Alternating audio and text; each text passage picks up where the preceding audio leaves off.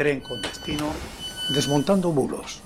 Va a efectuar su parada en Vía 1. Ocio News, un viaje por la información. Bulos, mentiras, falsedades. Sara Martínez los desmonta para ti. No te lo pierdas. Desmontando bulos con Sara Martínez.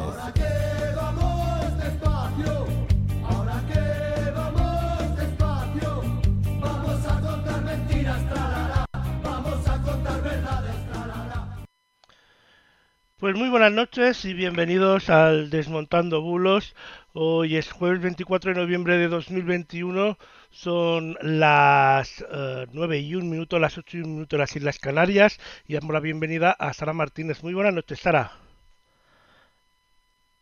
Muy buenas noches, Lorenzo, y muy buenas noches a todos. Aquí estamos, como todos los jueves, para, pues bueno, contarnos unas cuantas cosas de lo que se ve por ahí, por redes sociales, por internet la desinformación y bueno, y comentar un poco pues toda la semanita que nos hemos tenido hasta, hasta el día de hoy.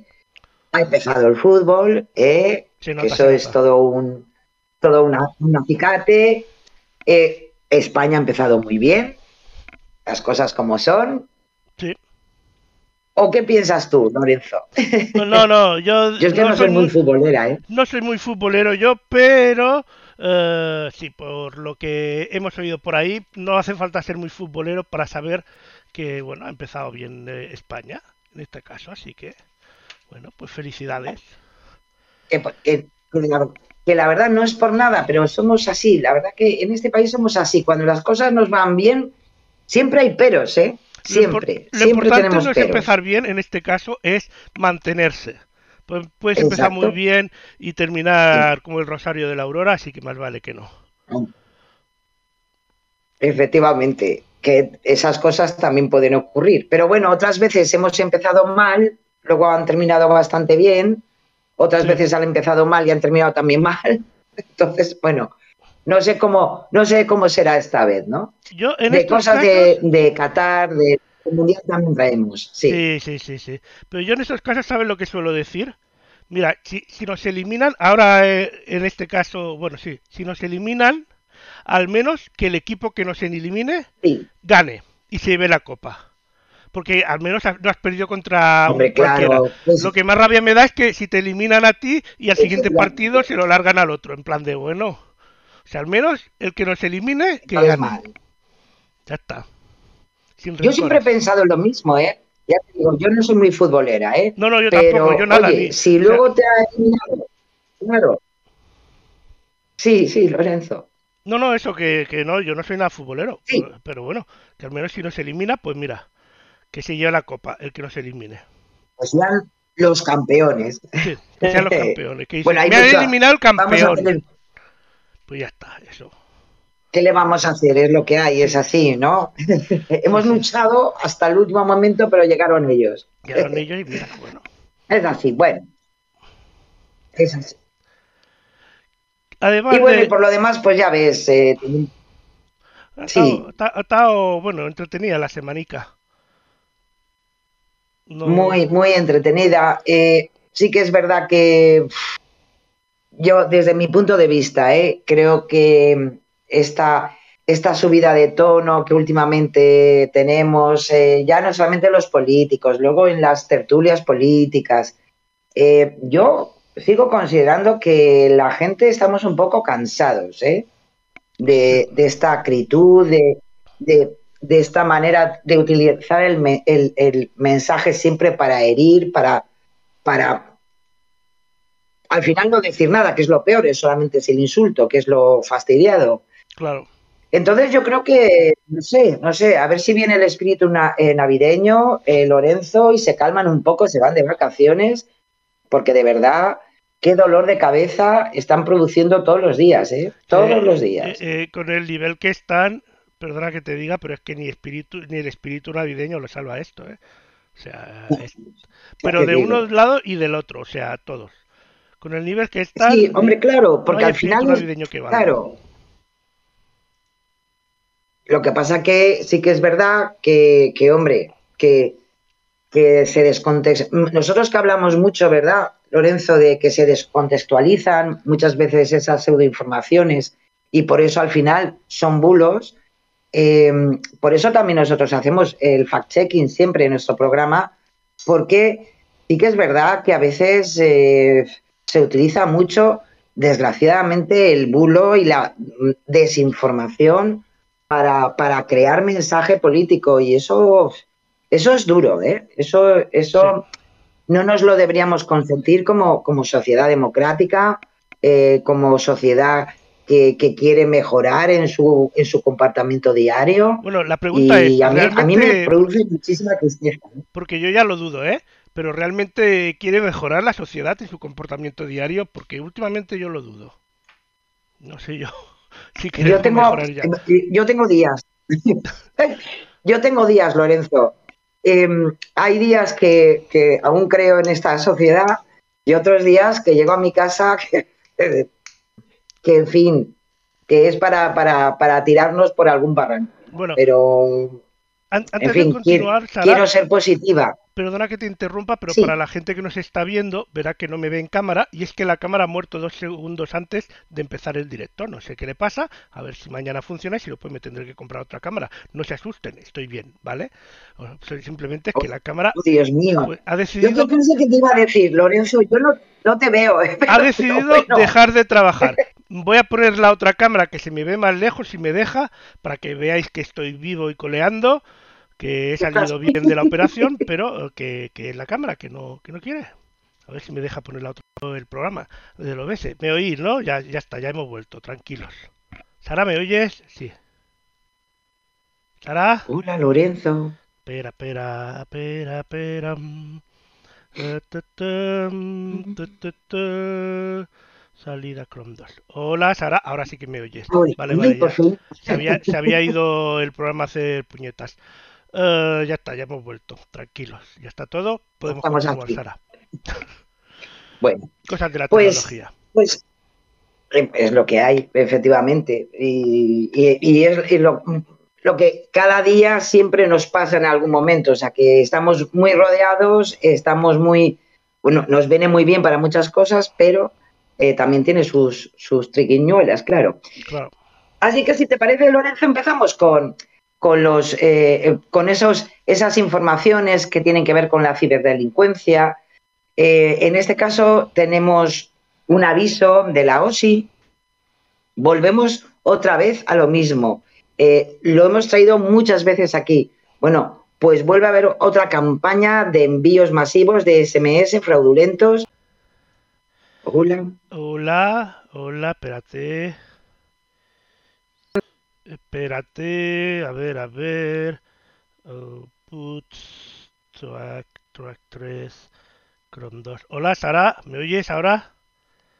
Hola. Vale, vale, vale. Hola, Bueno, sí. espérate un momentito, que a ver si puedo poner aquí. A ver, un momentito, que voy a tocar una cosita. Esto lo vamos a cambiar a aquí, por ejemplo, para que no nos dé problemas. Esto lo vamos a quitar y a ver si ahora me puedes ver. Ahora, parece ser que ahora ya sí.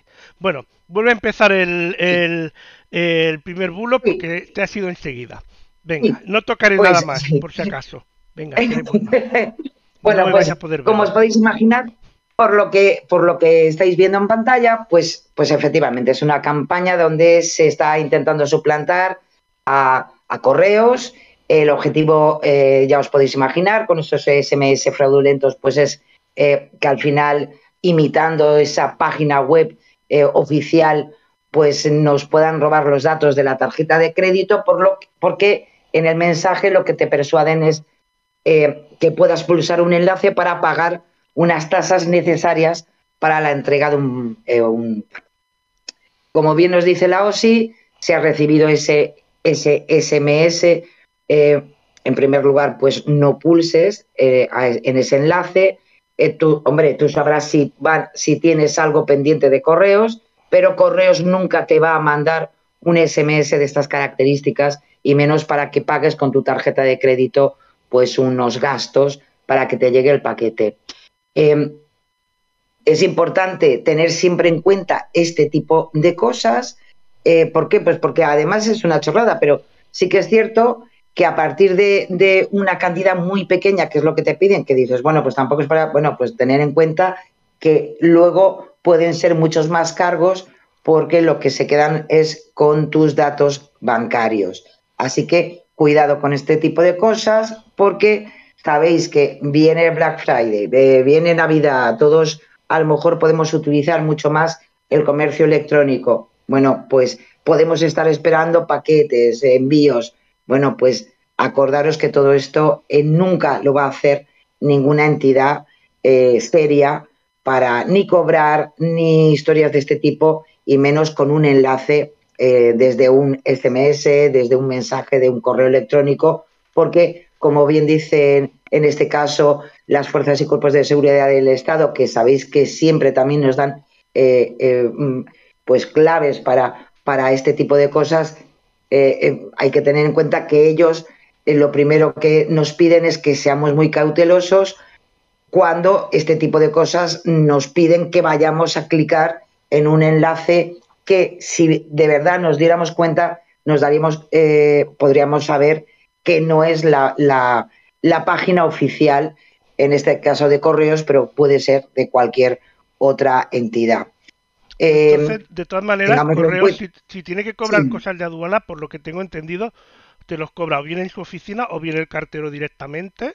Efectivamente. Creo que en el caso del cartero, creo que tiene que ser en efectivo, si no me equivoco a no ser que haya eh, digitalizado. Ahora se puede llevar la tarjeta, pero, o sea, te, eh, una maquinita para, para un taco de estos. Pero, pero, bueno, por aparte, no es un euro y pico. Si te cobran la aduana son como 9 euros como mínimo, o algo así, 8 o 9 exactamente, exactamente. Entonces, pues bueno, ojo, con este tipo de cosas están funcionando. Llevamos ya varias semanas, ¿eh? Si no es correos es otra entidad eh, entonces tengamos cuidado porque además, eh, en fin, lo hacen, además lo hacen masivamente porque en definitiva, pues si mandan 2.000 y pican 500, pues ya, pues, pues ya han hecho, ya han hecho el mes, o sea que, entonces este pues eso. Y si por una mi madre recibió un mensaje de estos y me lo enseñó. Me dijo, mira, mira, me han intentado estafar, orgullosa a ella. No le he dado. Sí, señor. Sí, señor. Muy bien. Vas aprendiendo. Que, ojo, que, que, además que, si lo traemos y la OSI en este caso, muchas veces maldito eh, bulo, eh, también con su servicio de eh, maldito timo, sabéis que todas las semanas, o sea, y en verdad le llega este tipo de cosas a la gente. Lo malo es que, pues bueno, el, no darte cuenta y que puedas picar y que, y que, bueno, pues tu tarjeta de crédito o débito pues pueda quedar pues eh, utilizada por, por, los malos, ¿no? Así que si alguna vez os pasa esto, las fuerzas y cuerpos de seguridad del Estado siempre os dicen que eh, recopiléis eh, las evidencias, todas las evidencias posibles, capturando la pantalla de esos mensajes fraudulentos, los cargos de tarjeta, hasta si es posible la la web fraudulenta, para poder adjuntar todo esto a la denuncia. ¿eh? o sea, porque es, importante. Así que, ojito con estos servicios tan baratitos de aduanas, de correos, pero que son mentira, no son verdad. Pues y nos vamos a, otro. Con otro timo, ¿no? Sí, porque es, además este es, es, al contrario. Se ha viralizado un audio en el que una persona alerta de un nuevo método de timo a través de la aplicación ya tan conocida por todos como es Bizum. Supuestamente el timo consiste en que un número desconocido te envía un pago a través de este servicio, el usuario, al desconocer la procedencia de ese dinero y a la persona que lo envía, lo devuelve y es entonces cuando se produce el timo. Según ese mensaje, al devolver ese pago, eh, supuestamente los timadores pueden copiar un código de seguridad que Bizum hace automáticamente y entrar en nuestra cuenta para realizar envíos de dinero a donde ellos quieran. Según el audio, se han detectado casos de personas que han sufrido este timo y que han visto pues, eh, eh, que hacían pequeños pagos desde su cuenta hasta alcanzar más o menos unos 500. Este, el audio yo no lo he pues oído, este, pero sí que he visto un hilo en Twitter, si no me equivoco. Pues posiblemente porque además estas cosas luego en, las redes todavía se amplifican más.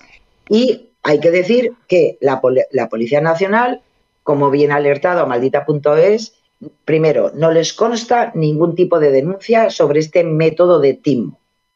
Y digo método de timo, ¿por qué? Porque este modus operandi que nos quieren aconsejar también desde, desde WhatsApp es prácticamente imposible.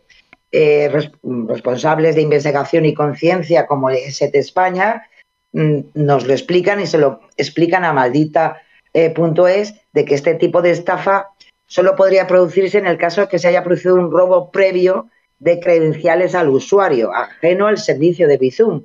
Es decir, volvemos a que al final los timos son por lo mismo, porque perdemos el control de nuestras credenciales bancarias, pero no por el servicio de Bizum como tal.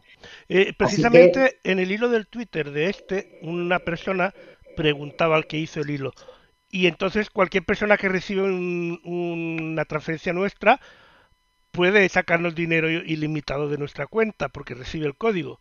Y, la, y le contestaron, no, porque ese código solo lo saben sacar los, los, que hacen esta estafa. Y yo dije, mm, ahí huele algo mal. Claro, A ver, saber, pues saber, puede saberlo uno o los otros, pero o lo pueden sacar todos o nadie.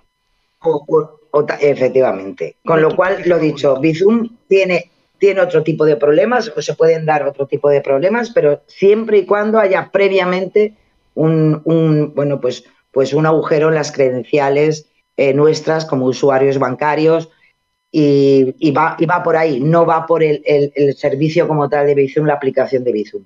Así que se ha hecho muy viral, se ha hecho muy viral, pero lo dicho, no, pues nada, pues nos, nos han, nos han contado una trola, vaya. Una cosa, Sara, por cierto, que mm, un consejo para los que usan Bizum. Que hagas una transferencia mm. por Bizum no quita que Hacienda no la vaya a ver. Que hay gente que se piensa que a través de Bizum pueden hacer pagos en B o en negro o lo que sea. Mm, pues... Poder lo pueden hacer, pero Hacienda lo verá. Es como igual que una transferencia bancaria, pero en vez de poner eh, el IBAN, pones el número de teléfono del usuario. Así que cuidado con esas confianzas de te lo hago por Bizum, casi no nos controlan tanto, te controlan igual. Así que. Pues te controlan igual. Tener en cuenta que sigue siendo una aplicación que está adjuntada a, un servicio bancario. Y todo eso queda reflejado. Con lo cual, por ahí, el que quiera ir por eso, eh, ese acortamiento de caminos, mal. no, no va a conseguir el objetivo, vaya. No. Vamos al siguiente. Venga, que ya mañana es Black pues Friday, por si no os habéis dado cuenta. Yo creo que todos lo, nos lo han dicho, por activa y por pasiva. Así que Efectivamente. Hay, que tomar precauciones, ¿no? Pues sí.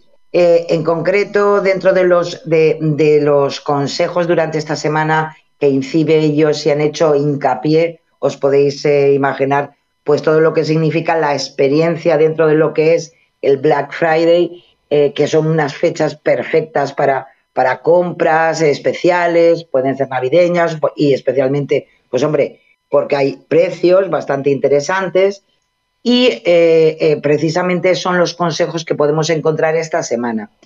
Em, en, esta, en este caso, ¿cuáles son los riesgos que podemos eh, tener en una compra online? ¿no? Pues, pues especialmente porque vayamos a parar a tiendas fraudulentas.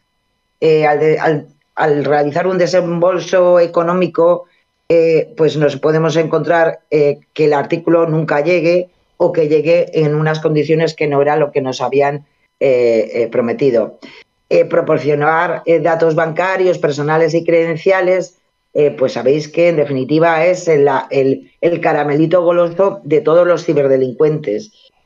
Y además, pues también nos podemos encontrar que al entrar en ciertas eh, páginas, en ciertas tiendas fraudulentas, pues también podemos descargar archivos maliciosos y que pueden infectar evidentemente nuestros eh, dispositivos. Mm, los ciberdelincuentes especialmente suelen eh, actuar a través de páginas web que son fraudulentas, que simulan tiendas oficiales, por eso la importancia de ver bien esas direcciones. Eh, pueden ser con SMS, como hemos visto en varias ocasiones, donde se apremia a la persona a pulsar el enlace para esa venta online. Eh, y luego, ojo, también hay muchos anuncios publicitarios en web que se apoyan en los, los pop-ups, los, los banners, eh, que incitan mucho a la visita de ciertas webs y no precisamente son las más seguras. Uno sí, pero ojo porque ahí se camuflan también este tipo de ataques. Como los anuncios súper seguros de eres el usuario un millón. Te ha tocado un Ay, ay, ay, ay. Ay, ay, ay. Todavía siguen existiendo. Yo me pensaba que eso ya lo habíamos superado, pero todavía. No, no, pues sigue, sigue. Cierto, cierto. Y tienen más años eso que Internet, ¿eh? Tal cual. Yo creo que es el ¿eh? primer anuncio que vi en Internet. Pues, pues sí, pues, pues mira, mira si es antiguo. Mira, pues, pues, pues mira que, ¿eh? pues, pues, mira que llevo muchos años en internet desde los 14 y sigo llegando a webs y sigo siendo el usuario un millón. Tengo una suerte de todos los premios. Pues ojo con ese tipo de cosas. ¿eh? Em, hay que eh, comprobar las páginas, lo hemos dicho muchas veces, Lorenzo, las, las webs que comiencen con HTTPS, eh, con su certificado de seguridad, con su sello de confianza. Em, hay que comprobar a la hora de pagar que la web sigue comenzando también por HTTPS, em, que tenga aviso legal. No nos cuesta nada eh, mirar en Internet las opiniones sobre ese lugar, esa, esa tienda online.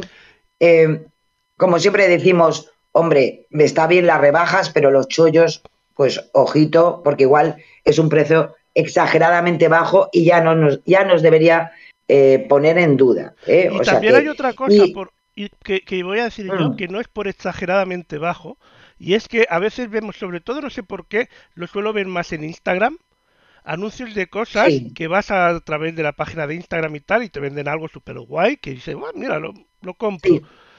Yo en ese caso aconsejo que busques ese mismo producto en otra tienda, como Amazon o cualquier otra tienda, y suele ser mucho más barato que en, que en, la tienda en que tú has visto el anuncio de esto. O sea, ya no es por barato, sino porque te están cobrando, te están vendiendo un producto legítimamente a un precio legítimo, porque pueden poner el precio que quieran, pero si investigas un poco, a lo mejor te lo están vendiendo el doble que el resto lo venden. Que es un timo al fin y al cabo pero un timo legal. Porque, porque te lo están vendiendo como una gran oferta, claro, claro, claro, sí, sí, sí, sí. Sí, que también hay pues, que ir cuidado, pues cuidado con eso.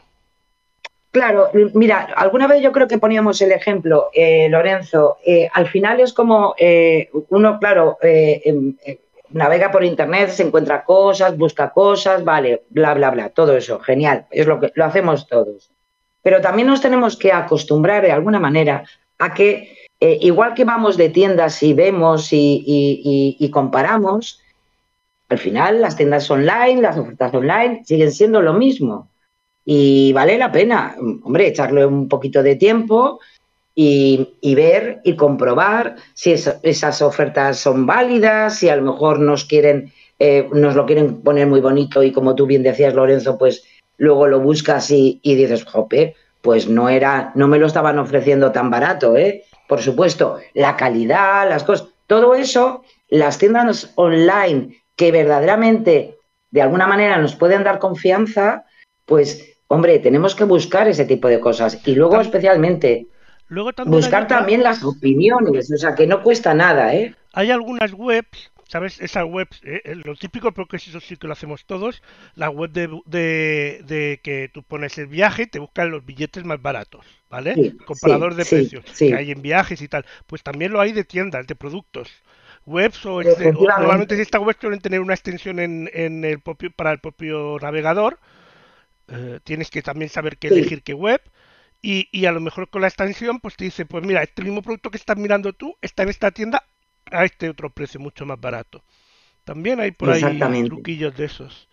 Que pues eh, todo eso es, es al final tener una, vamos a ver, una ir acostumbrándonos a una manera de funcionar en Internet. Bueno, también hay gente que, luego se va a una tienda normal y da igual el precio que tengan que lo compran y después no, no, se dedican a ir a buscar, también lo hay en, eh, o sea, eso en la vida eh, offline y online, o sea que en los dos. ¿eh? Así que nada, bueno, tengamos en cuenta este tipo de cosas que yo creo que poco a poco, como digo yo, siempre le vamos cogiendo ya el camino y poco a poco va a ser más difícil, ¿no? O por lo menos que se lo pongamos un poco más difícil a los malos, ¿no? Y precisamente de algo así eh, eh, va el consejo de OSI de hoy, que es un poco, eh, forma parte de la campaña IoT, eh, los, los riesgos de un mundo hiperconectado, porque al final estamos hiperconectados. Y nos pone el ejemplo de una familia cibernauta, que en su casa, además de Internet y lo que quieras hacer tú a nivel individual, pues hay objetos electrodomésticos que siguen, que ahora en ese momento están conectados a Internet. Y entonces, de alguna manera, nos quieren concienciar sobre la cantidad de información que estamos compartiendo desde esos diferentes eh, eh, dispositivos y qué es lo mejor que podemos hacer para llevar todo a esta hiperconexión eh, que, de alguna manera más o menos pues llevamos todos para que no tengamos tantos problemas. Así que ahí, ahí va el consejo de OSI.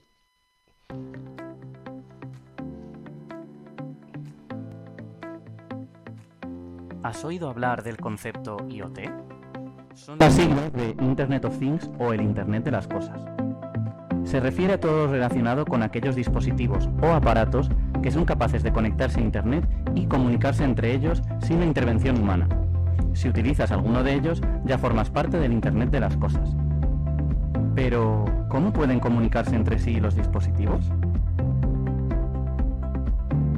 Generalmente se conectan a Internet a través de la red Wi-Fi y el router del hogar. A partir de nuestros teléfonos móviles y determinadas aplicaciones, estos dispositivos se mantienen siempre conectados, compartiendo los datos de los diferentes usuarios a un servidor. El hogar de la familia cibernauta es un ejemplo de hogar 2.0, con una gran variedad de dispositivos conectados a la red de su casa, como una Smart TV, una cámara de seguridad, un robot de limpieza, una báscula inteligente y un coche con ordenador de a bordo. La familia está encantada con todos estos dispositivos conectados. Sin embargo, a todos les preocupa lo mismo, la falta de seguridad. Smart TV. Puede sincronizarse con un dispositivo ajeno a nuestra red y ser hackeada. Cámara de seguridad. Las imágenes pueden ser captadas por otras personas. Robot de limpieza. A partir de una contraseña débil, el ciberdelincuente puede hacerse con el control del robot. Báscula inteligente. Pueden intervenir la información que comparte la báscula con la app del móvil y obtener datos como el peso, análisis de masa corporal o información de otras apps sobre salud coche con ordenador de a bordo. Algunos vehículos inteligentes dependen del ordenador de a bordo que puede sufrir hackeos y perder el control del vehículo. El principal problema con este tipo de dispositivos es que están vinculados a alguna aplicación de móvil, cuya única medida de seguridad es una contraseña. Esta información también es útil para las empresas, que pueden recopilar nuestros hábitos y gustos para crear perfiles con los que ofrecernos productos que se ajusten a nuestras características. En algunos casos llegan a vender esta información a otras empresas. El Internet de las Cosas nos permite vivir cómodamente en nuestros hogares, pero no podemos ignorar los riesgos que conlleva. Por ello, nuestra mejor opción es tratar de mantener nuestros dispositivos seguros con buenas prácticas, Estad atentos a nuestras publicaciones y aprended junto a la familia cibernauta cómo defendernos de todas estas amenazas. ¿Tienes dudas? ¿Hay alguna experiencia que quieres compartir? Síguenos en nuestras redes, suscríbete y compártelo con el resto de ciberusuarios. Pues ahí estaba. Yo añado una cosa y es que la mayoría de estos dispositivos puedes actualizarlos eh, con la aplicación propia que usa el dispositivo y si deben ser actualizables, tanto robot, cualquiera, cualquier eh, bombilla de todo. Y tú dirás, ¿para qué actualizar una bombilla? Ah, son actualizaciones de seguridad normalmente, yo lo actualizaría. Exacto. Eh, eh, además vale siempre la pena porque son normalmente esas actualizaciones llevan parches de, de, hombre, pues de cosas que se van encontrando porque al final los malos también trabajan, ¿no? Entonces, pues bueno, vale la pena tener en cuenta ese tipo de cosas y, que no es tan difícil. O sea, verdaderamente las medidas de seguridad son eh, pocas y efectivas y, hombre, teniéndolo en cuenta, pues yo creo que nos podemos eh, salvar de, bastantes cositas, ¿no? Así que, bueno, ahí están esos consejos Y bueno, y, seguimos, seguimos, eh, Lorenzo, con los compañeros de Cibio, con todo ese trabajo que hacen de cara a la transparencia, em, que, nos, que nos ayudan un poco a entender un poco la administración pública, eh, cómo funcionan en, diferentes cuestiones que tienen que ver con, con la gestión diaria de los estados, o, en este caso de España o de sus autonomías o municipios. Y en esta ocasión han hecho un trabajo genial sobre los exaltos cargos públicos. Eso que siempre decimos que siempre se van por otra puerta, se van de la política, pero al final siempre van a sitios muy interesantes, ¿no? especialmente económicamente.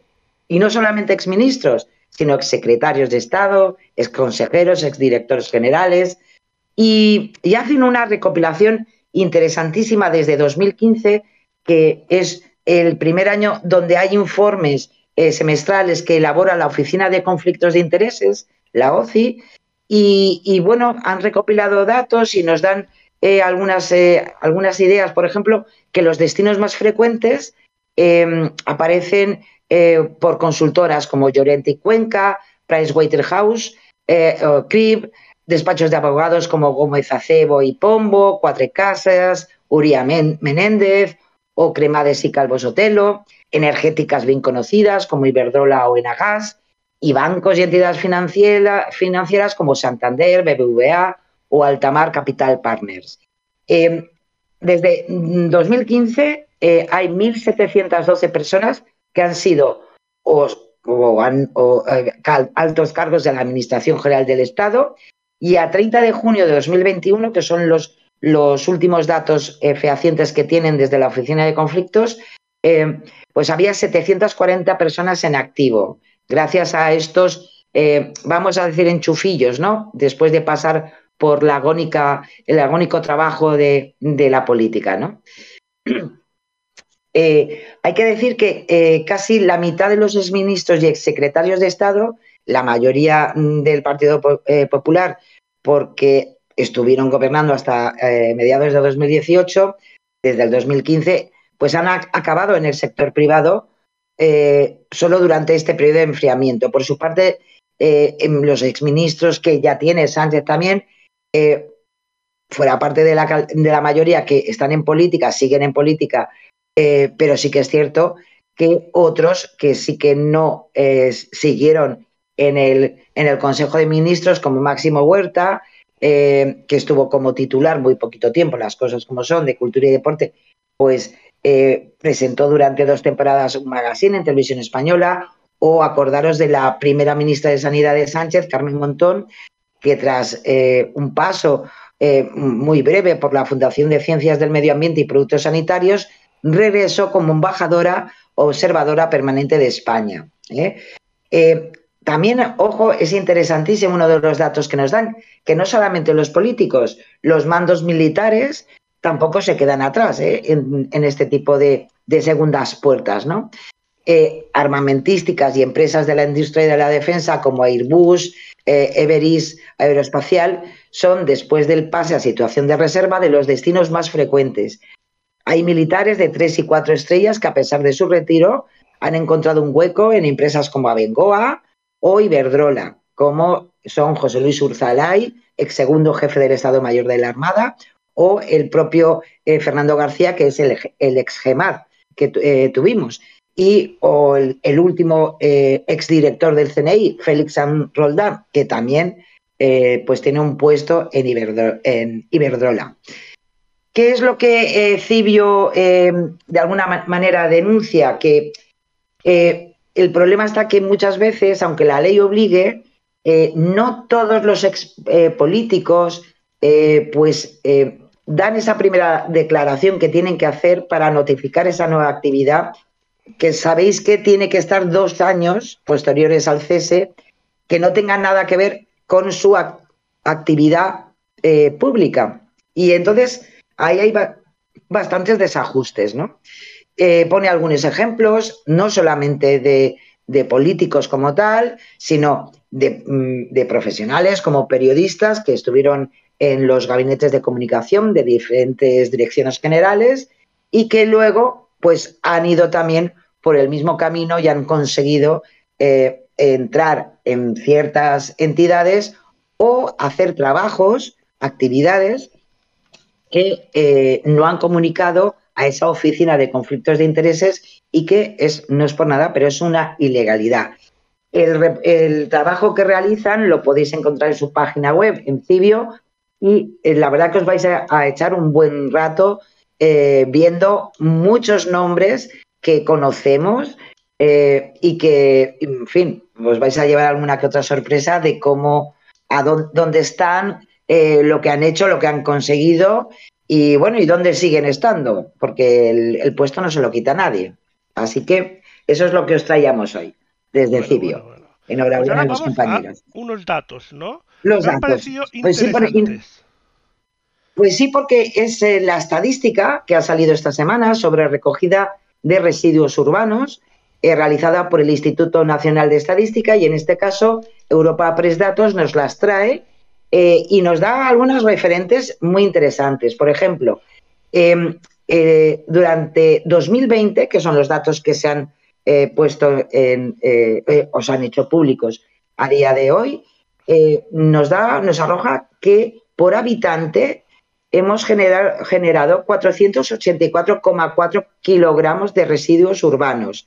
Si os dais cuenta, por la, eh, lo que es la gráfica, en verdad, eh, menos al principio sé que hay un poquito, pero es bastante constante. Estamos o sea, estabilizados totalmente. Eso puede ser Totalmente, no vamos ni para adelante ni para atrás. Eso puede ser por dos cosas.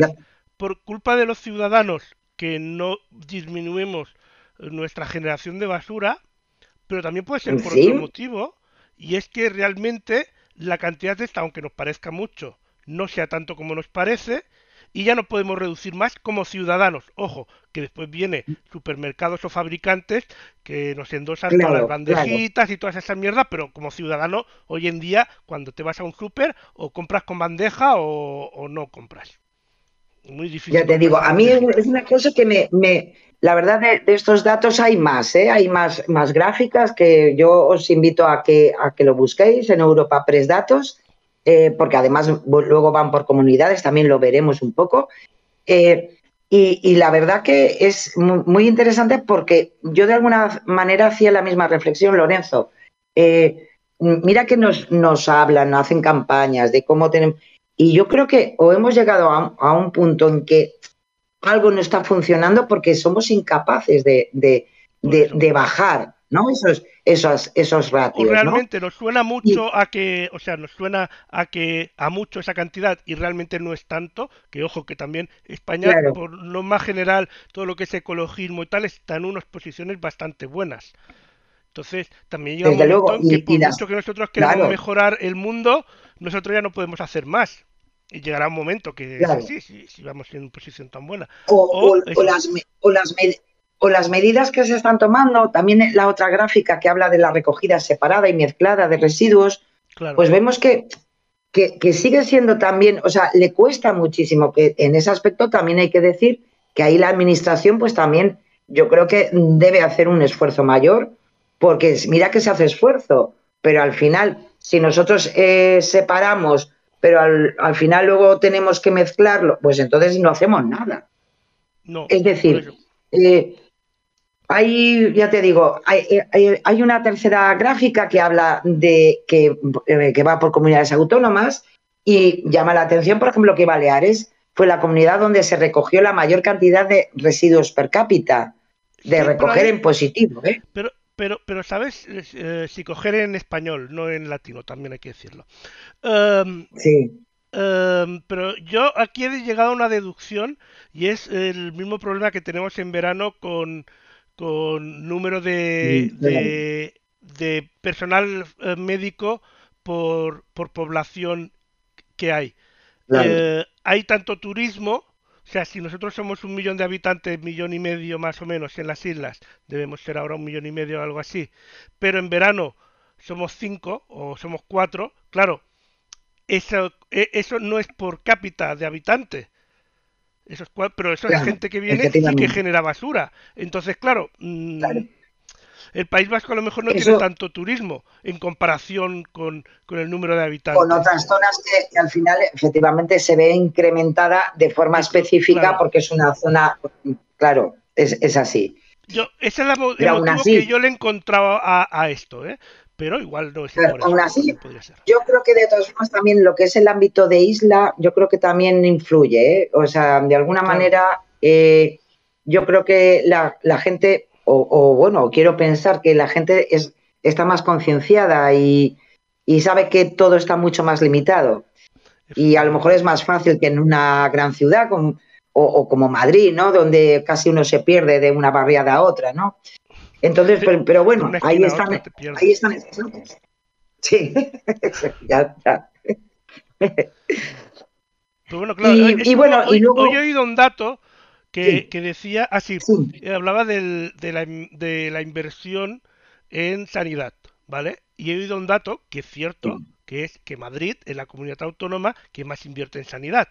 Pero claro, dicho así es cierto, pero también hay que tener en cuenta En a ver si es por absolutos. población, porque Madrid solo tiene como 8 millones de habitantes. Normal, Claro. que son, son, los, son los que tienen Claro. más habitantes de todo el país. Entonces es normal que Claro. invierta más. A ver, ¿cuánto invierte por habitante? Que no es lo mismo. Que igual ahí es cuando se pierde, que no lo sé, ¿eh? No tengo ni, da- ni idea. Es Pero que, es que eso ya lo hemos visto muchas veces, claro. Eso lo hemos visto, Lorenzo, muchas veces y lo veremos eh, hoy también con el fact-checking, que ya sabéis, eh, sabes que los números eh, son muy jugosos ¿eh? Para, para lo que es eh, la mensajería política. Y entonces cada uno, pues, eh, los, los, lo- les hace unos mordiscos eh, a su- para, para, para lo que ellos quieren al final exponer y a veces pues se cae en errores muy, muy bu- bueno, de, de un, de, de bastante importancia porque al final nos quieren eh, convencer con datos que no son, no es que no sean reales los datos como tal, pero sí la interpretación de ellos. Y en el caso que desgraciadamente llevamos ya bastante tiempo hablando de la inversión en sanidad, pues lo que pasa en, en Madrid, pues es, es eso, ¿no? O sea, si te vas a números absolutos, pues como si te vas a números absolutos de muchas más cosas, ¿no? Claro, claro. Hay mucha Pues- gente, pues- vive mucha, tiene mucha ciudadanía, y, pero bueno, el problema está que precisamente los problemas que pueda tener eh, su ciudadanía con la sanidad no los va a resolver eh, porque quiera, se quiera manipular unos datos para, para te- querer tener la razón, ¿no? En cuanto a lo que estábamos hablando de los datos de esto, posiblemente pues sea también que tenga que ver con lo que le llaman ahora la población flotante, lo que llaman Eso a, a, por ejemplo, a los temporeros, gente que no, no está empadronada en nuestro caso, en el caso de Claro. las islas, en Baleares, pero a lo mejor pues pasan cuatro meses trabajando en Baleares, entonces no es población que cuenta como población, pero sí que está consumiendo recursos y necesita médico igualmente, eh, genera Exacto. basura, genera eso y después también los... Efectivamente, sí, sí, sí, sí, O sea, cierto, Es un cierto. problema sitios muy turísticos Pues o muy estacionales que pasa pues, en Baleares, en Canarias, en Valencia también pasará, eh, Cataluña, son Claro. sitios turísticos estacionales. Pues, pues sucede eso. Posiblemente. Pues claro, pues, pues los datos de esta semana, eh, el trabajo que ha hecho Europa Press Datos, si os interesa, podéis ver vuestra comunidad autónoma hasta vuestra ciudad y tener más datos eh, sobre, sobre algo tan importante como son los residuos. Así que nada. Y nos vamos a otra gráfica que he destacado para esta semana y que tiene que ver, que hacía mucho tiempo que no hablábamos, por Dios, de, la, de los casos y evolución del coronavirus. Es muy interesante porque eh, nos dan los datos absolutos de lo que va de año. Eh, han habido 22.182 contagios. Ya podéis ver eh, que sí que hay una cierta diferencia de meses anteriores a como lo tenemos. Hay, hay, un, hay un, un blanco porque fallaron los, la recogida de datos. Tener en cuenta de todas formas Tres que años después sí. y todavía siguen fallando la aún estamos, de sí, datos. sí, sí. Esto es. Faltaría más. Ay, señor. Y, ojo, muy interesante, porque los datos que en este momento está dando el Ministerio de Sanidad, porque es lo que comunican las comunidades autónomas, también es verdad que es lo que se está haciendo a nivel mundial, son los datos de infecciones para de, eh, de mayores de 65 años. Al final la gente más joven no contamos tengamos o no eh, coronavirus. A mí me ha llamado además, muchísimo la atención. En, en general, en general normalmente eh, las personas que tienen menos de 65 años no te suelen hacer prueba del COVID. Si quieres te la haces tú de farmacia y eso no cuenta en el sistema. Exactamente. Claro. Y antes, eh, sabéis que se recogía, hombre, también es verdad que no es la misma situación, pero ojo, mm, que tengamos un poco de cuidado, que además como, como estamos viendo, eh, se está juntando la gripe, viene además eh, esa, eh, mm, ese esos problemas también en pediatría con los peques, con la bronquiolitis. Que varios Y, expertos han dicho que se limite un poco la vida social de los bebés. Pues sí, porque, en fin, la y aparte, como estamos hablando siempre de, de infecciones que, que, bueno, en principio, evidentemente no son mortales, pero si tenemos, a lo mejor estamos aguantando al bebé eh, porque no, no tengo urgencias pediátricas, etcétera, pues podemos eh, tener un problema. ¿eh? O sea que, ojo con este tipo de cosas. Bueno, pues lo he dicho, esta semana también ha- han salido las gráficas de la evolución del coronavirus en España, de los casos, los diferentes, eh, las, las diferentes gráficas que nos ofrece eh, mm, el, el Ministerio de Sanidad. Eso sí que es verdad que cada mes nos, y, y lo podemos ver, si vais a los datos, podéis verlos por vuestra comunidad autónoma y podéis ver las comparativas de cómo va. Así que, en fin, con cuidadito, sigamos con cuidado y con, con sosiego. Eh, tener un poquito de precaución siempre nos puede ir bien. Mira, te voy a contar una cosa que sucedió además esta semana. El, el- si no me equivoco, el, el viernes pasado eh, vino a vernos al, al negocio familiar una amiga de mi madre, que vive en la casa antigua de mis abuelos y que tiene un perrito muy Ah. bueno. Vino a vernos y tenía tos.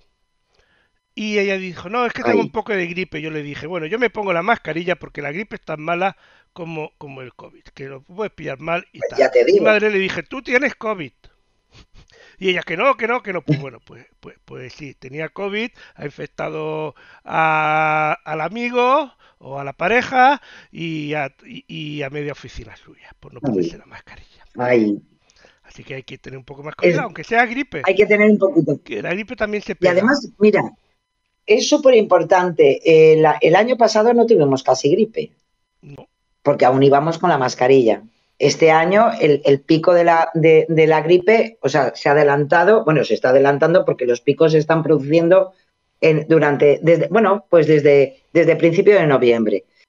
Eh, ¿Qué poco cuesta, a, a lo mejor si estás en un sitio que hay mucha gente, eh, evidentemente en el transporte público ya sabéis que es obligatorio ir con la mascarilla. Pero lo dicho, si a lo mejor nosotros también podemos poner de nuestra parte eh, un poquito más de seguridad, estás con gripe, pues ponte la mascarilla, que no que te cuesta nada, que a lo mejor así no le pasas la gripe a- al compañero de al lado, ¿no? Y Sí. bueno, y, y que luego lo dicho, y que, que a lo mejor no es gripe, que a lo mejor es la estupenda variante que tenemos eh, también, porque siguen, varia siguen mutando, ¿eh? el COVID sigue mutando. Entonces, tengamos un poquito de precaución, que yo creo que hemos aprendido, o deberíamos haber aprendido de lo que hemos vivido. haber aprendido, que es lo que tú dices, a tengo algo que pueda ser medianamente infeccioso, eh, en este caso respiratorio, porque es lo que afectaría en eso, pues me pongo la Claro. mascarilla. O incluso tengo algo que puede ser medianamente infeccioso en la piel, pues no toco las cosas, ni voy abrazando a gente. Exactamente. Y aquí gente nos, hacemos un, claro, nos hacemos un favor y hombre, hacemos un favor a los demás. ¿eh? O sea que no cuesta nada. bueno, Así, así Pues como vamos, el condón vamos para a- protegernos de según qué enfermedades, pues la también, también. también es verdad. También es verdad, Lorenzo, así es, efectivamente. Y nos vamos, nos vamos ya a los, a los bulos y desinformaciones que nuestros verificadores, pues en- entre muchos más, y que he querido destacar para traeros esta semana. En concreto, por ejemplo, maldito bu- bulo. Ya os dije al principio que hay, bueno, eso todos los verificadores. Hay una retaíla de bulos, desinformación, desde que comenzó, bueno, yo creo que antes de que comenzara el un Mundial de Fútbol antes de Qatar. comenzar el mundial em- explotaron. Pues Pero tal cual. Y está, bueno, es- está toda leche, ¿eh? O sea, Pero es claro, es que todos los días, todos. Donde se celebra el mundial este año es un poco polémico por el sitio Claro, y claro, lo eh, pone bonito para Eso lo pone, puede ayudar a, a ello, ¿no? Bastante, bastante. Entre ellos, este que os traigo, que es eh, un vídeo que se ha viralizado en redes sociales, que se ve unos supuestos aficionados gastando una broma a otras dos personas que juegan con una aguja y unos globos de colores. Eh, la verdad que es una chorrada. Este lo he visto Eh, hoy. Lo he visto hoy, hace, hace dos horas, si llegan. Me, Pues- me parece muy pues gracioso, es la eh, la tontería. verdad. Me ha Claro. parecido gracioso. Eh, pinchan con la aguja esos globos. Las dos personas aparecen en el vídeo, eh, se quedan impregnadas de un líquido así morado, lo que desencadena una reacción violenta. Bueno, pues nada, pues, pues esas que no me imágenes. esperaba el líquido, me esperaba harina. Sí, No sé si hombre, sería lo suyo. Yo me esperaba harina, No, más gracioso que el líquido. Lo he visto en, maldita.es, pero efectivamente se ha vi- viralizado porque se está viralizando todo lo que tenga que ver con el, con el, el, eh, el mundial. Eh, bueno, es trending topic en 3, 2, 1. Eh, hay que decir que estas imágenes circulan al menos desde el año 2020, es decir, no tiene nada que ver con, con la, eh, la Copa de la FIFA de, de fútbol y menos con el 2022. Lo- Con una búsqueda inversa, inversa con Yandex vemos el vídeo que efectivamente que perdón es desde eh, se hizo viral ya en su momento desde Insta- Instagram, pero como una broma, nada más. Y luego hay otra que tene- también tenéis ahí, disculpad, que circula en redes sociales, es un vídeo, ay, perdonad,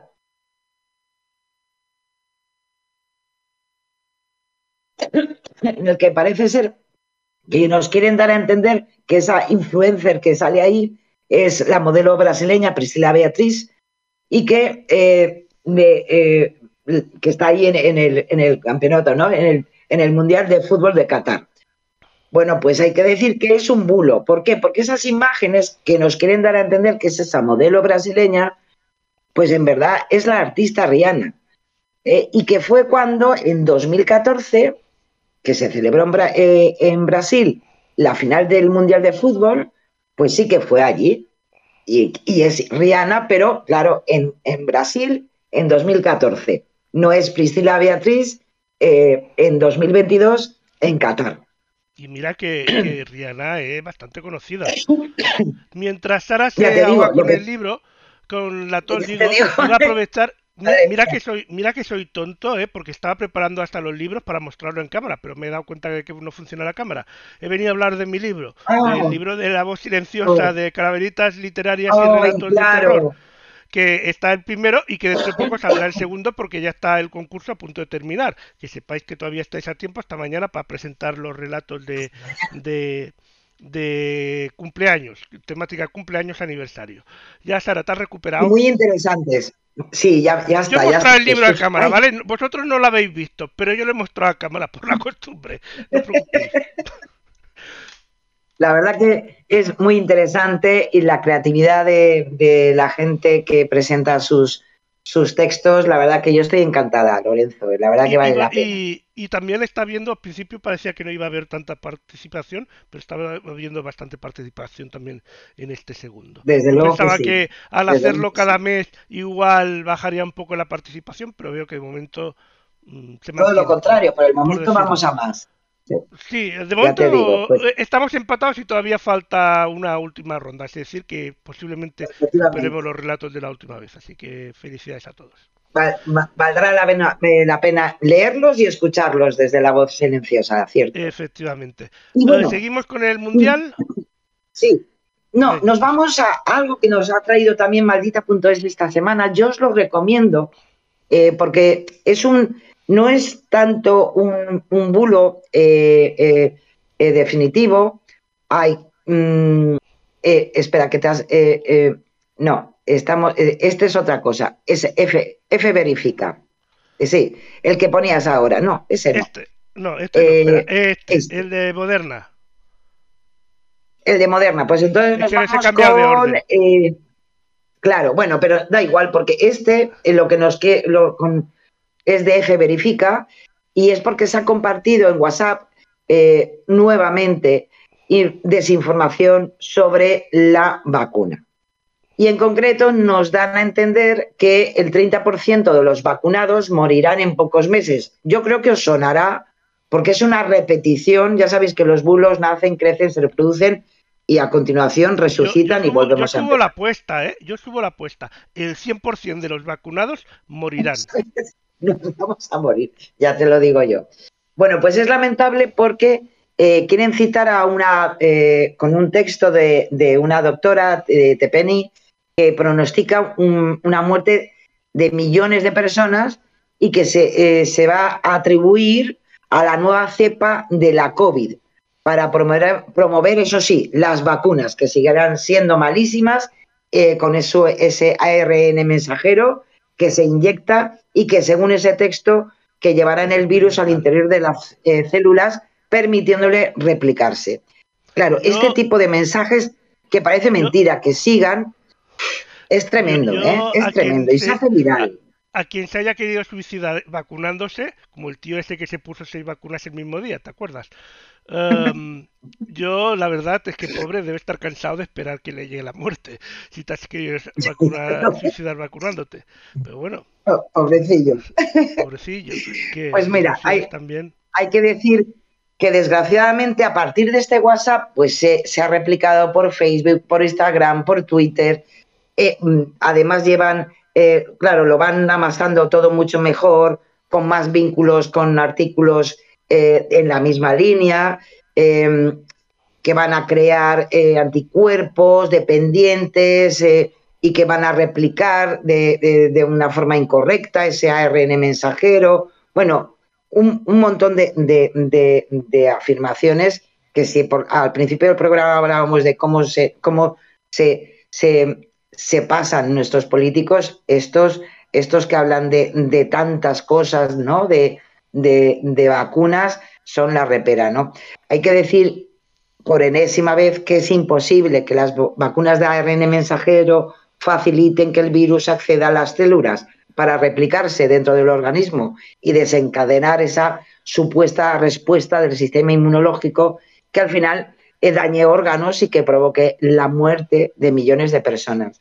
¿Por qué? Pues porque, en definitiva, la base del ARN mensajero es para que un trozo de ADN, de ARN, eh, eh, mejor dicho, eh, se replique, pero desde no, no, en el núcleo de la propia célula, sino en los ribosomas, que es como funciona el ARN con lo cual es imposible que pueda dañar o pueda cambiar el núcleo de cualquier célula de nuestro organismo. En fin, ya, lo han dejado de decir que es experimental o siguen con el tema de que es experimental? Eh, es experimental, eh, bueno, mira si es experimental, que ya se inventan eso, hasta que, ese ARN entra en, nuestra, en el núcleo de, nuestro, de, nuestro, de, de nuestras células y bueno, y si te, sintetizan lo, más cruel que, al final acabará con todos nosotros. Eh, lo dicho, es una más de, tantas eh, que desgraciadamente pues acompaña desde la pandemia a, todo esto, ¿no? Así que una más, Santo Tomás. Venga, y vamos a otro más. Nos vamos, a. Nos vamos con, Verifica Radio Televisión Española y nos trae una estupenda. Vosotros, eh, yo creo que os acordaréis eh, que era también con la empresa Mattel eh, de, juegos, de, muñecos. yo creo que os acordaréis que, que, había también se hizo un bulo con una muñeca Barbie que iba en una silla de ruedas eh, como si fuera un modelo, eh, y que la vinculaban además con una dosis de refuerzo, que es lo que, cómo nos íbamos a quedar con, aquella dosis de refuerzo de la COVID-19. Bueno, pues ahora sin nada que ver, espero, si no alguno igual también lo saca, eh, pues se ha hecho viral un, un, mensaje genial donde nos dicen que Mattel pues ha puesto a la venta en Estados Unidos un nuevo modelo del muñeco Ken embarazado.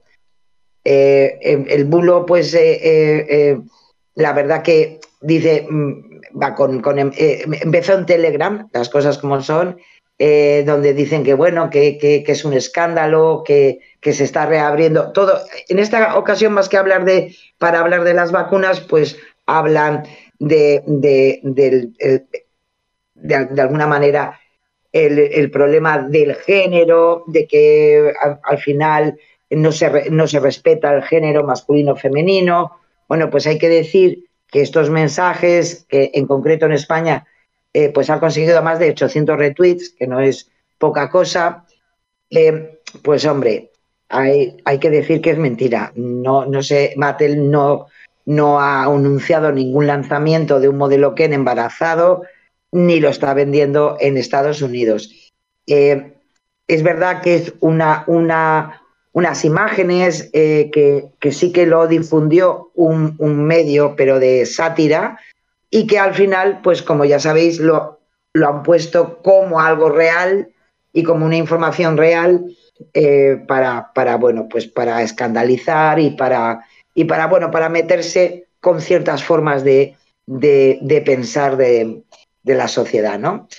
Lo dicho, es un, uno, el origen del bulo es un portal satírico que luego, eso sí, en Telegram pues se ha cocinado bien y se ha hecho viral como en su momento se utilizó la muñeca Barbie en una silla de ruedas pues para eh, hablar de las dosis de refuerzo de la COVID. Así que, en fin, la verdad que el muñequito es monísimo, pero bueno, es lo que hay. ¿Qué vamos a hacer?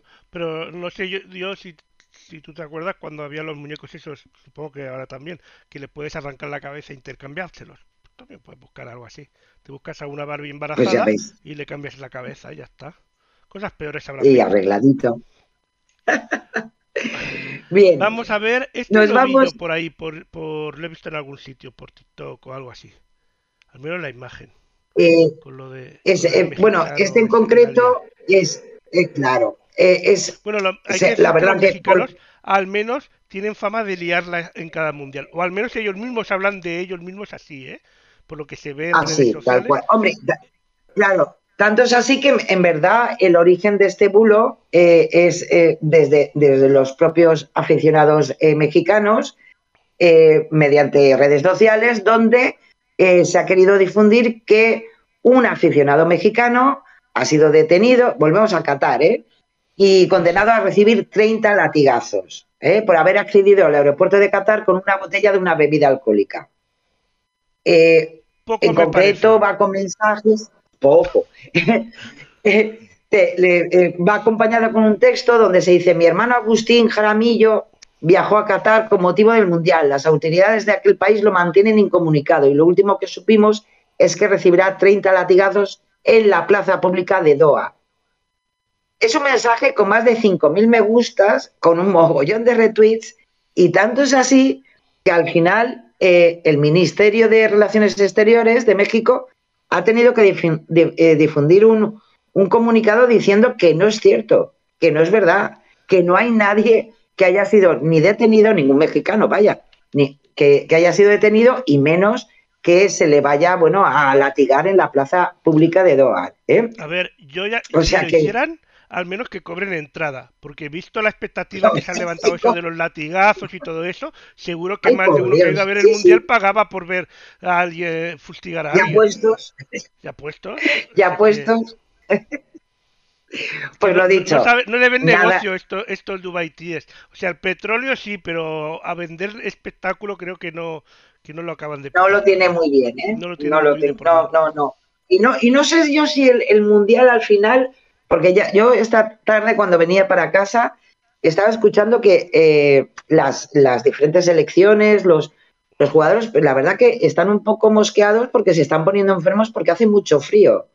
Entonces, no sé, no sé esto cómo va a terminar. Yo, la verdad, era lo que menos me imaginaba, que iba a hacer tanto frío, pero bueno. Hombre, hombre por la noche debe hacer frío, de día debe... Claro, O sea, el cambio de temperatura este enferma a mucha gente, este cambio de temperatura tan grande y parece ser que tampoco las condiciones no, no son las mejores, ¿sabes? En, las instalaciones, entonces, bueno, veremos a ver cómo termina todo esto. Creo que no va a ser eh, un mundial para recordar, no va a ser de los mejores, pero bueno. Yo creo, yo creo que, yo creo que, tampoco. En las redes. Pero bueno, está todo muy movidito, cierto. Pero bueno, es el fútbol. Tenía que tener también este puntito. También hoy, hoy he oído pues que, se estaban quejando muchos profesores, sobre todo de adolescentes, de niveles de adolescentes, porque los alumnos eh, con el móvil se ponen a mirar el fútbol en clase. Es que claro, que hacerlo en noviembre es lo que tiene. Vamos a ver, que conste que ayer eh, en Twitter se hizo viral unas, unas imágenes eh, que era además en el Parlamento andaluz, que estaban, además, no es por nada, pero un pleno importante como es el presupuesto para Andalucía y, diferentes eh, diputados eh, pues eh, estaban con las tablets. O sea, que para eso tienen las tablets. Vale. o sea que no solo son los niños, también algunos adultos. Vale, vale, vale. Eso, eso es lo peor, que los mayores no dan ningún ejemplo de todo esto. Es que hacerlo en noviembre, es que hacerlo en noviembre, yo entiendo, ¿eh? si lo hacen en julio se nos mueren todos los futbolistas ahí, pero hacerlo en noviembre, eh, además de que es un poco extraño para, para el Mundial de Fútbol, pues te pillas pues también fuera del pues verano, no puedes pedir vacaciones como en verano y bueno, esas cosas. Mira, yo el ejemplo, y es, es, solamente una pequeña anécdota, yo no estuve viendo ayer el partido ¿eh? de España, no, yo tampoco. pero me, me enteré, me enteré y me podía haber entrado mucho más. Eh, tengo muy cerca a un bar que normalmente, pues para los futboleros ahí están. Y, fue una pena porque aquí en Pontevedra, como no, estaba lloviendo muchísimo ayer. Ayer llovió mucho. Y, claro, pues como que no es lo mismo, no, no, no era como en verano otras veces que sale la gente a la calle ahí. A celebrarlo y todo eso, claro.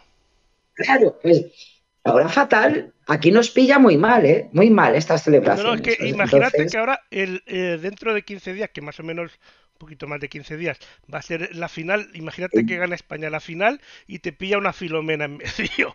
O sea, imagínate qué desastre. O sea, ¿cómo vamos a salir a celebrarlo? Bueno, los españoles somos capaces de salir a celebrarlo. Ay, por pero favor. Bueno, pero sería no lo digas, peligroso, ¿eh? Que viendo el tiempo y todo eso, pero bueno, yo no doy ideas que suficientes cosas nos pasan. Es mejor, pues sería una pasada, ¿eh? te lo digo en serio, por Dios, madre pero bueno, ya veremos.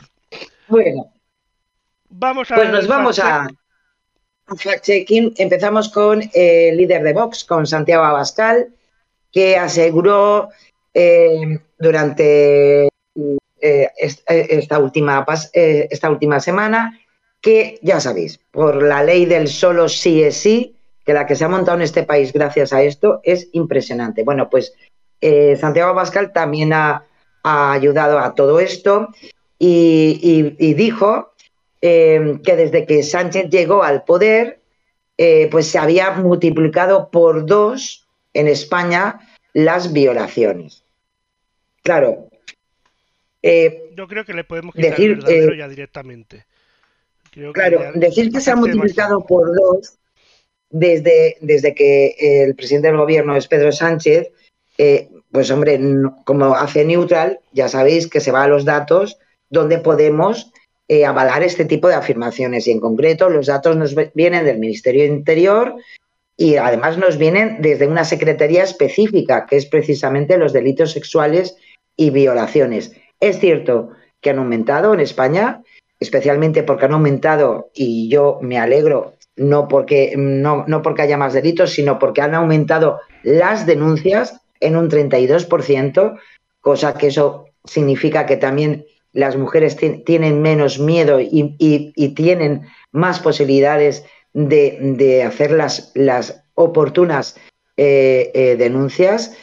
Y, y, claro, ¿qué ocurre? Que ya de entrada, o sea, numéricamente, lo que nos dice el líder de Vox, pues no es cierto, ¿no? Porque eh, si nos vamos a los datos, es un 32%, pues hombre, le falta un poco para llegar al 50%, como él eh, dice que duplica eh, esos datos. Esos son los datos que nos, que nos vienen desde, desde los que se hacen, ya sabéis, trimestralmente, y en tal caso hubo un mayor aumento en el trimestre de 2018, cuando no estaba gobernando eh, Sánchez, y en cambio ahora, pues hombre, no es que haya bajado, pero sí que es cierto que se ha moderado. Con lo cual, pues hombre, pues eh, lo sentimos en el alma. Ya sabemos que los, los números para nuestros políticos, lo decíamos antes, los datos son siempre un poco triquiñuelas, pero en este caso, pues es engañoso. Ya no voy a decir falso, pero sí engañoso porque utiliza los datos, no, no utiliza los datos, sino que, en fin, coge y, bueno, redondea. Tanto da un 32 con 50 y no es así. Así que... Sí, pero no, no, no es lo mismo 32 euros que 50 euros, también te lo digo. Ya te lo digo, yo por lo menos, eh, y en mi tienda, además, la, mi tendera lo sabe también muy bien, o sea que ya te digo yo que no. Nos vamos con Dolores Montserrat, sí, que es la portavoz del Partido Popular en el Parlamento Europeo. Y mm, os acordáis que, hace unas semanas eh, pues eh, eh, volvió a estar en la actualidad ese gasoducto, el MidCat, que conectaría España con Francia, y que fue un proyecto que se quedó aparcado hace ya bastante, pero que ahora había vuelto a retomarse por el tema de la crisis energética. Pero bueno, ahí está. Europa siempre no sabe muy bien dónde va a ir. Pero en este caso, eh, eh, Dolores Montserrat pues aseguró en una entrevista que cuando Sánchez entró en el gobierno en 2018 decidió que el MidCat, que era la conexión, ya os decía, de España y Francia, eh, porque llevaba gas y como y según ella dijo que como considera la izquierda que el gas es una energía no limpia, cosa que Europa ha dicho que es limpia de transición, pues sacó el MidCat, lo sacó de la infraestructura estratégica y dijo que no era estratégico. Bueno, claro, esta toda este, esta declaración de, la portada del PP, de Dolores Montserrat, ¿qué ocurre? Que hay que decir que la Comisión Europea en 2019 fue la que sacó el MidCat de la lista de proyectos de interés común en los PCI, que se conocen a nivel europeo porque son infraestructuras que se creen que, que son importantes para el conjunto de la comunidad económica. Eh, es decir, no fue eh, en concreto el gobierno español el que sacó esa, referencia, esa estrategia de, esa infraestructura, sino que fue la propia Comisión Europea. Tanto es así que en agosto de este año Dolores Montserrat pidió explicaciones a la Comisión Europea para que indicara por qué se dejó caer el proyecto MidCat en relación con el actual listado de proyectos de interés común. Algo que se puede comprobar dentro de la página del Parlamento de la Unión Europea porque está registrada eh, por la propia Dolores Montserrat y por tanto a quien le pide explicaciones es a la Comisión Europea, no a Sánchez. Hay que decir también que es cierto que eh, en este caso Neutral sí que eh, pidió explicaciones al gabinete de prensa del Partido Popular sobre estas palabras de Dolores Montserrat y bueno, tuvieron la amabilidad de contestarle a Neutral y le explicaron que las palabras eh, eh, de Dolores Montserrat se referían a lo que había dicho un miembro del gobierno de Sánchez, en concreto la ministra Teresa Rivera, cuando en 2019 respaldó en el Senado que el MidCat era un proyecto ruinoso y se mostró en contra de acometer cualquier tipo de inversión en esta dirección. ¿Cuál es el problema? Que esta explicación del gabinete de prensa del Partido Popular no se corresponde con la realidad. ¿Por qué? Porque en esas declaraciones de la ministra Teresa Rivera lo que hace es una lectura de la propia comisión eh, parlamentaria del MidCat diciendo que no era eh, un proyecto interesante y que podía ser demasiado ruinoso para los objetivos que en ese momento solicitaban para este tipo de infraestructuras. Con lo cual, pues lo sentimos muchísimo, pero Dolores Montserrat ha mentido porque sabe, en primer lugar, que no fue Sánchez quien eh, sacó como prioritario esta estrategia. Segundo, sabe que lo que se explicó en el Senado por parte de la ministra es el propio texto de la Comisión Europea y tanto es así que ella hasta tuvo que preguntar a la Unión Europea sobre por qué se había sacado el MidCat de, eh, como infraestructura estratégica. Así que lo sentimos mucho por Dolores, pero esta vez, pues, poco, como que salía un poco, ¿eh? Bueno, pero al menos esta vez han respondido. Mira, algo es algo. Aunque Eso, efectivamente. y a mí esas cosas, claro, a mí esas cosas me gustan porque mm, ya sabéis que normalmente no contestan. Entonces, hombre, por una vez que contestan, la noticia aquí es que no han sido. Claro, no es una contestación muy acertada, pero oye, mm, lo importante es participar, ¿no? Pues ahí estamos. Y nos vemos con Jessica Albiac. Eh, eh, que es la presidenta del grupo de En Común Podem en el Parlamento de Cataluña, y que con esto de la sanidad, que ya sabéis que está todo muy revolucionado, empezó por Madrid, pero al final es, en todo el país estamos fatal, eh, pues en concreto dijo en una rueda de prensa que después de Madrid, Cataluña es la segunda comunidad autónoma que menos invierte en su sistema de salud. Además aseguró, y luego lo quiso poner en su hilo de Twitter, eh, que eh, Cataluña es el territorio que desde 2009 más ha reducido el gasto la inversión en atención primaria. Claro, eh, es cierto que, en primer lugar, Neutral se pone en contacto para saber de dónde sacan esos datos, de que es eh, la segunda comunidad autónoma que menos invierte en su sistema de salud. Y en este caso también hay que decir que eh, el, gabinete de prensa de Encomún Podem pues, le ha facilitado de dónde saca esos datos la, la presidenta del grupo, ¿no? Que es en concreto del informe de Amnistía Internacional, eh, donde aparecen los datos de, las diferentes comunidades autónomas de cómo funciona el ámbito sanitario, ¿no? Eh, y, según esos datos, sí, desde 2009 a 2018 sí que hay una bajada muy importante, hasta el 2019, de 18, ¿eh? de, de, recursos, de, gasto en atención primaria, pero luego en la actualización del cálculo a, 2020, pues ya no es lo mismo. Es decir, que a día de hoy Cataluña no estaría en esos valores que ha comentado la, portavoz ¿no? de En Común Podem. O sea, em, en, concreto, en concreto hay que decir que eh, el, eh, Cataluña, según datos disponibles, es la quinta, es la quinta, no la segunda, que más eh, la comunidad autónoma que más ha reducido su gasto en atención primaria. Y además coincide con los datos del propio Ministerio de Sanidad, que de alguna manera es de donde eh, sacan los datos Amnistía Internacional. No podría ser de otra manera, tendrían que coincidir.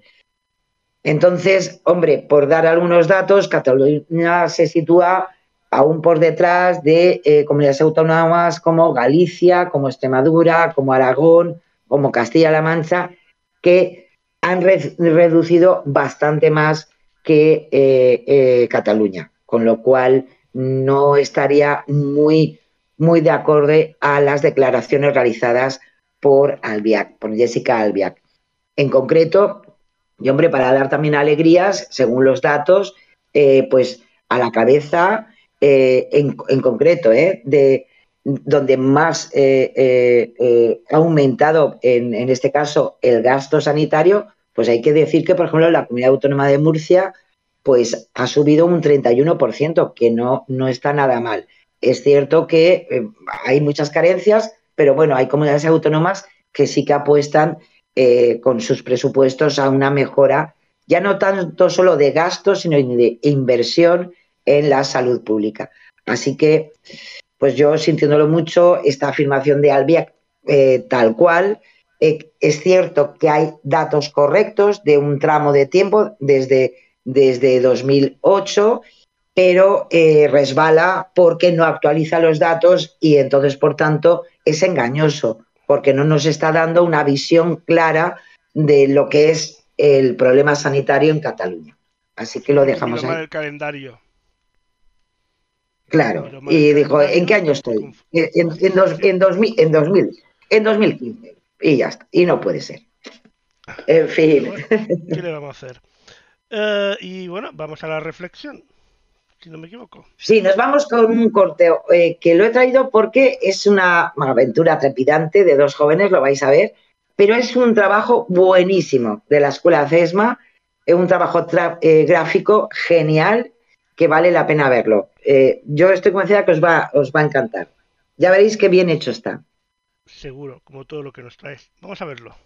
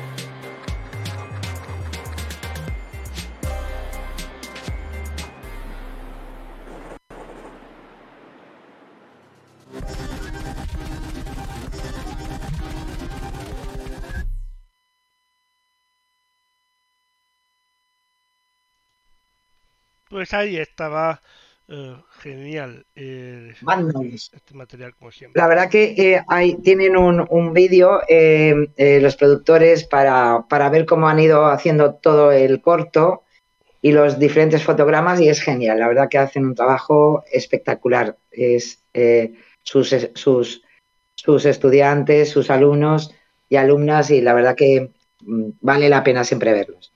Es más. Pues bueno, llegamos ya al final del eh, Desmontando Bulos de hoy. Desmontando bulos de hoy. Hasta Sí, señor. el próximo jueves. Sí, hasta el próximo Ahí jueves. estaremos y os traeremos pues momento, posiblemente muchas mirar. más cosas. Sí, sí, el próximo jueves sí. Es el otro que hay el superpuente, pero eh, el próximo jueves es el día 1, todavía queda. Ya- Yo ya no sé ni qué día vivo. Ahí estamos. No me extraña. No me extraña, Lorenzo, así estamos muchos. Bueno, yo, yo todavía Nada, hay que veces tengáis que una- pongo 2020, o sea, imagínate. imagínate dónde se ha quedado la- el calendario. Pero bueno, Es que los números, ya sabes, son siempre muy sufridos. sí, sí, sí. Las cosas como son. A mí me enseñaron que las matemáticas eran exactas, pero nadie me dijo que los números a veces bailaban. Pero según como Bailaban, efectivamente. Como Pero bueno, nosotros. Eh, espero que tengas un Nada, que te- buen fin de semana y nada, cuidaros mucho. Eso esperemos.